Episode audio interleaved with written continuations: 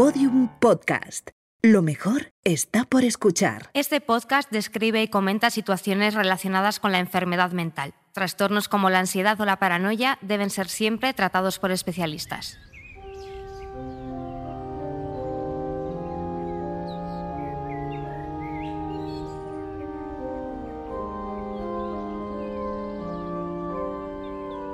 Una vez, cuando era niño, vinieron a casa unos mormones. El misionero norteamericano que se sentaba a compartir la palabra en el salón era un crío. Tendría unos 18 años o así. Recuerdo que me encantaban sus historias sobre Joseph Smith, Mormón, Moroni y las placas de oro. Me hubiera entregado a la fe sin dudarlo, pero mi viejo, que miraba siempre estas cosas con desconfianza, echó a los mormones a patadas después de un par de semanas. Un tiempo después, me metí a monaguillo en la iglesia del barrio. Me encantaba el rito del cuerpo de Cristo convertido en insípida galleta, en la sangre convertida en vino. Me bebí varias copas de sangre esa temporada, pero lo que más me gustaba era ponerme el atuendo de acólito. Para mí era como ponerse el traje de Anakin Skywalker o algo así.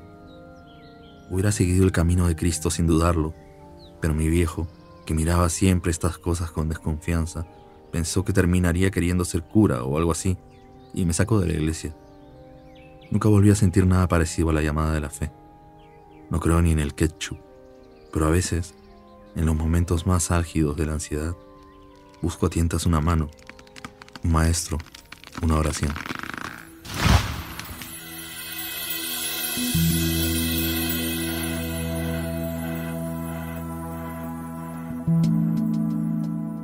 Informe de los Bosques, un podcast sobre la ansiedad y otras oscuridades.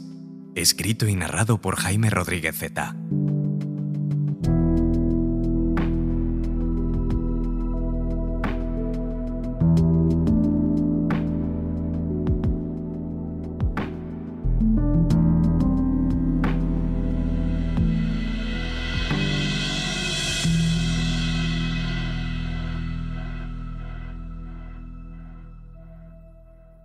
¿Cómo decirle pelo al pelo, diente al diente, rabo al rabo y no nombrar la rata? Antonio Cisneros.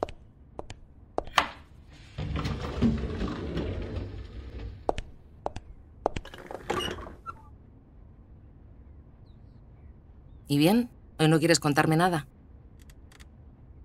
No pasa nada. No tienes que hacerlo.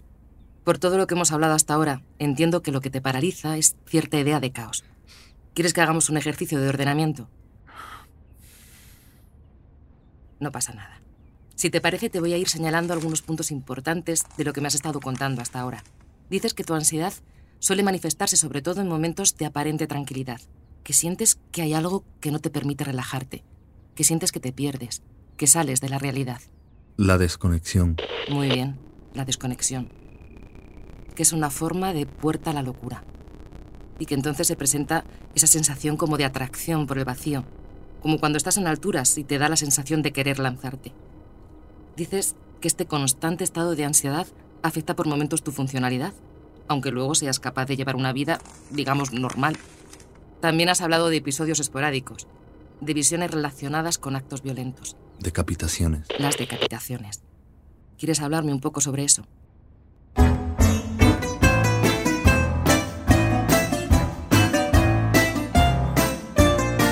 La decapitación es una de las formas más antiguas de ejecución. La creencia común es que es la manera más violenta, pero también la más limpia de acabar con la conciencia, de evitar el sufrimiento. Sin embargo, hasta finales del siglo XVIII las decapitaciones pocas veces eran limpias. Los verdugos medievales con capucha y hacha no siempre eran eficaces, lo que llevaba a escenas dantescas en las que el ejecutado tenía que ser decapitado varias veces. Ya me entiende. Es más, se dice que a menudo se recurría maliciosamente a un verdugo poco hábil para que la agonía del condenado se prolongara. Cuellos aplastados, cortes en la propia cabeza o medias decapitaciones eran cosa común. No fue hasta 1789 que Joseph Ignace Guillotin propuso a la Asamblea Nacional de la Francia Revolucionaria su infame mecanismo para humanizar la decapitación, la guillotina. La guillotina, sin embargo, no fue del todo popular inmediatamente. Una decapitación era un espectáculo duradero, accidentado, dramático, algo digno de verse. Con la guillotina todo acababa muy rápido. Hablando de Francia, Ahora que lo pienso, el libro que más he leído en mi vida es probablemente Los Tres Mosqueteros. Nunca he gozado tanto de la lectura como en las decenas de veces que he seguido las aventuras de Athos, Porthos, Aramis y D'Artagnan. Poco se habla de que uno de los momentos definitorios de la saga mosqueteril se produce cuando los cuatro espadachines ejecutan a una mujer, Milady, mediante la decapitación por golpe de hacha. Y que los pasajes más interesantes de la saga son los que nos muestran al hijo de Milady, Mordaunt, persiguiendo su venganza contra nuestros héroes. La antropóloga británica Frances Larson escribió un libro sobre la historia de la decapitación. La decapitación, dice Larson, es una forma inherentemente visual del asesinato. Proporciona un trofeo que se erige en prueba de la conquista. Se obtiene algo para ser mostrado y presupone una audiencia a la que enseñarlo. También se requiere mucha fuerza para decapitar a alguien. Es un espectáculo brutal de poder. Hay un programa de History Channel que se llama Forge in Fire, forjado a fuego, que es como una suerte de reality o concurso en el que varios espaderos contemporáneos compiten para ver quién es capaz de fabricar la mejor arma. Una de las pruebas para ganar el concurso es el de la decapitación. Usan un monigote, claro, y una sustancia coloreada para simular la sangre. Las decapitaciones se pueden ver a cámara lenta. Tengo un libro de poemas, es de 2011, se llama Canción de Big Morrow. El libro toma la figura de un actor protagonista de la serie Combate, como alter ego poético de mi propio yo de la infancia. Big Morrow fue decapitado por las hélices de un helicóptero durante la filmación de La Dimensión Desconocida, la película. Cargaba dos niños en sus brazos. Murieron los tres instantáneamente.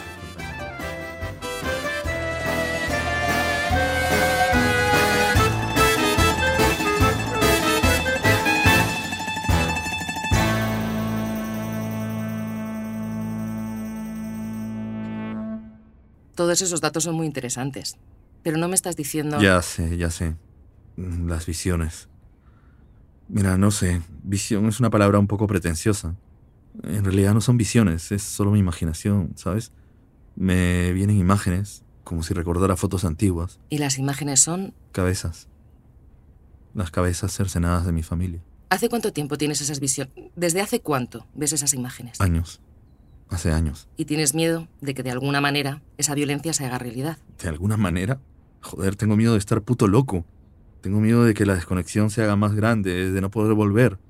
Tengo miedo de despertarme un día en un charco de sangre. Tranquilo, tranquilo. Nada de eso va a ocurrir. Y tú lo sabes. En realidad el miedo que sientes es producto de un castigo que te impones a ti mismo. El más terrible de los castigos. Tú no vas a hacer daño a nadie, Jaime. Porque al único que quieres hacer daño es a ti mismo.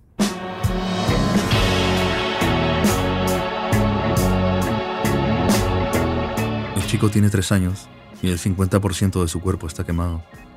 Eso es lo que dicen los que lo rodean, aunque no se lo dicen a él. No sabe quiénes son. Llora, llora mucho. No es lo que dicen.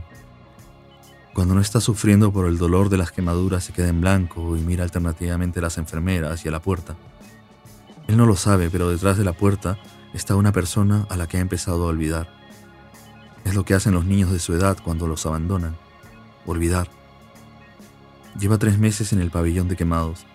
Hace dos que le pusieron injertos de piel de cerdo en ambas piernas. Las manos son como pequeñas flores de carne. Parte de la espalda es transparente. Los doctores dicen que en la pierna derecha, justo detrás de la rodilla, se le ha formado un cordón de carne fundida que le impedirá estirarla durante el resto de su vida. El chico tendrá que ejercitarse mucho si quiere caminar normalmente alguna vez. No ha comido nada, casi nada, desde que le quitaron la sonda intravenosa. Tampoco se mueve demasiado por las vendas. Ha tratado de arrancárselas algunas veces, pero le duele mucho y solo consigue ponerse a llorar otra vez. El problema, en realidad, es que no entiende bien lo que hace en ese lugar. Sabe que vivía en una casa, sabe que habían unas personas, pero ya no se acuerda bien de sus caras. Se están yendo, se han ido. Ahora solo están el chico y el dolor y el personal sanitario. Además, hay alguien detrás de la puerta, aunque el chico no lo sabe. Da igual, tampoco saben qué significan algunas de las cosas que sabe. No puede dormir por las noches, así que llora. Y por las mañanas siempre tiene mucho frío y se despierta pensando que está en otro lugar. Y cuando se da cuenta de que ahora vive aquí, en esta cama, llora nuevamente. Las enfermeras no saben cómo callarlo, aunque lo intentan. Él también lo intenta, pero no tiene la capacidad de imaginar algo diferente al dolor. Ya no conoce nada más. Cuando le traen las bandejas con comida no sabe qué hacer. Así que son las enfermeras las que tienen que alimentarlo. Ahora el chico cree que siempre ha sido así. Es casi lo único que recuerda de antes del accidente. La comida. También recuerda estar caminando de la mano de alguien. Cree que es una mujer. Y mirar hacia atrás sobre su hombro y ver unas rejas de metal blanco y retorcido. Edificios. Eso recuerda. Agua sobre un suelo liso y rojo. Y recuerda estar dentro de algo.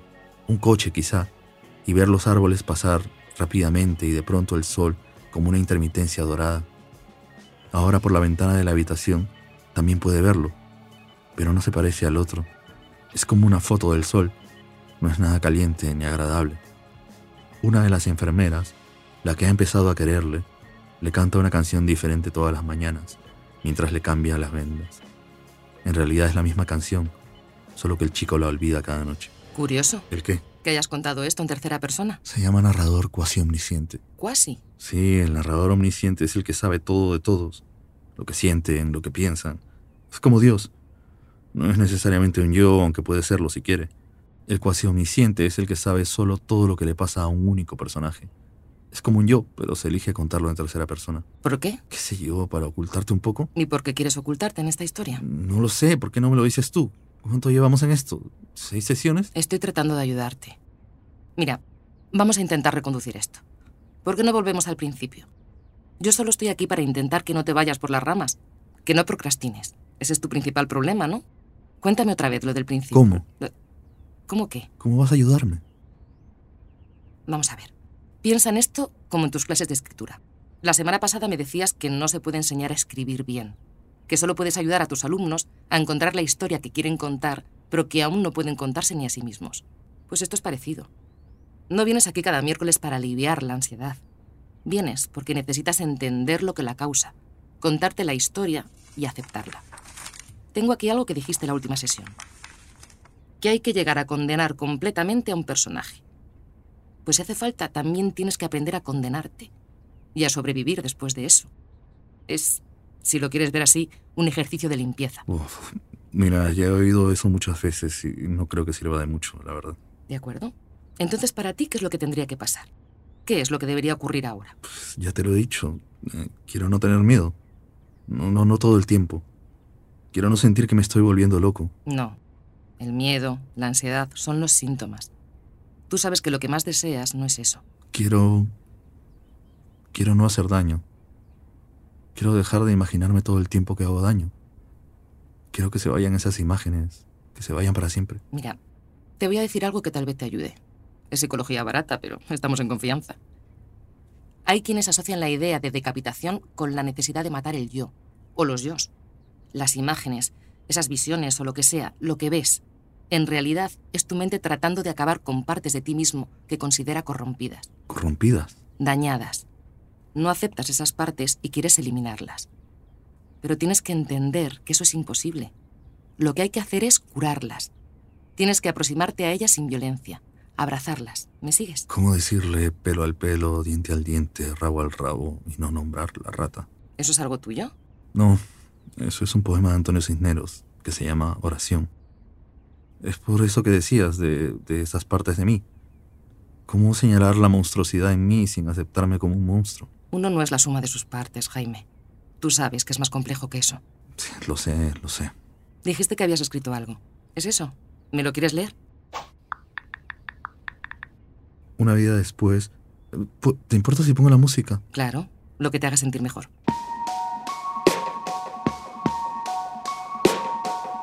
Una vida después, sigue acudiendo puntualmente a la cita. Puedo verlo acercarse como un magma de distritos, una cosa todopoderosa licuada con el sol. Puedo percibir su manera de fracasar una y otra vez cuando intentaba protegerme de las cosas que más había querido en este mundo. Pero yo me guardé esas cosas al capitán Harlock en el corazón, muy adentro, en la mente, y lo atiborré de galletas. Solo que el capitán Harlock envejeció y se volvió vil y después simplemente desapareció o se pudrió, todo aquí, dentro de mí todo.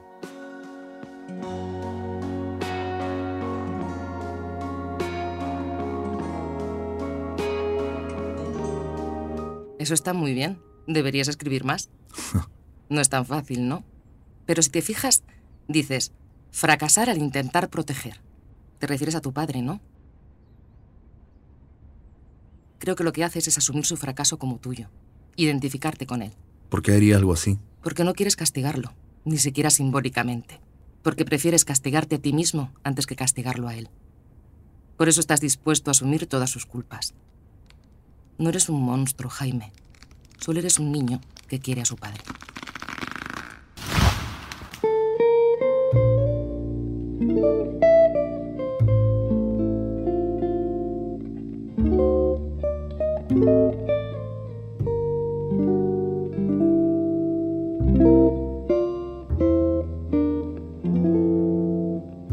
A ir a terapia a los 48 años.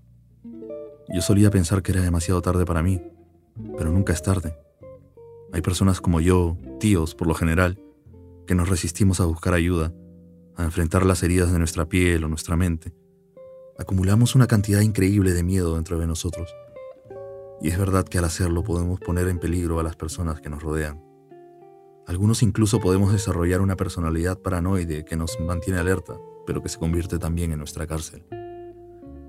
Sigo creyendo que nunca dejaremos de estar solos, pero hace poco Gabriela me contó que hay estudios que aseguran que los árboles, esos seres inmóviles, también se cuidan unos a otros, juntando sus raíces, intercambiando sus nutrientes, protegiéndose del sol.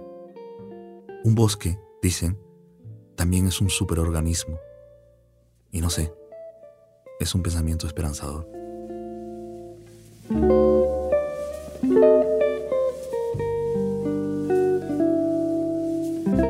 Creer que te creas todas esas gilipolleces. ¿Piensas que así vas a conseguir salir de aquí?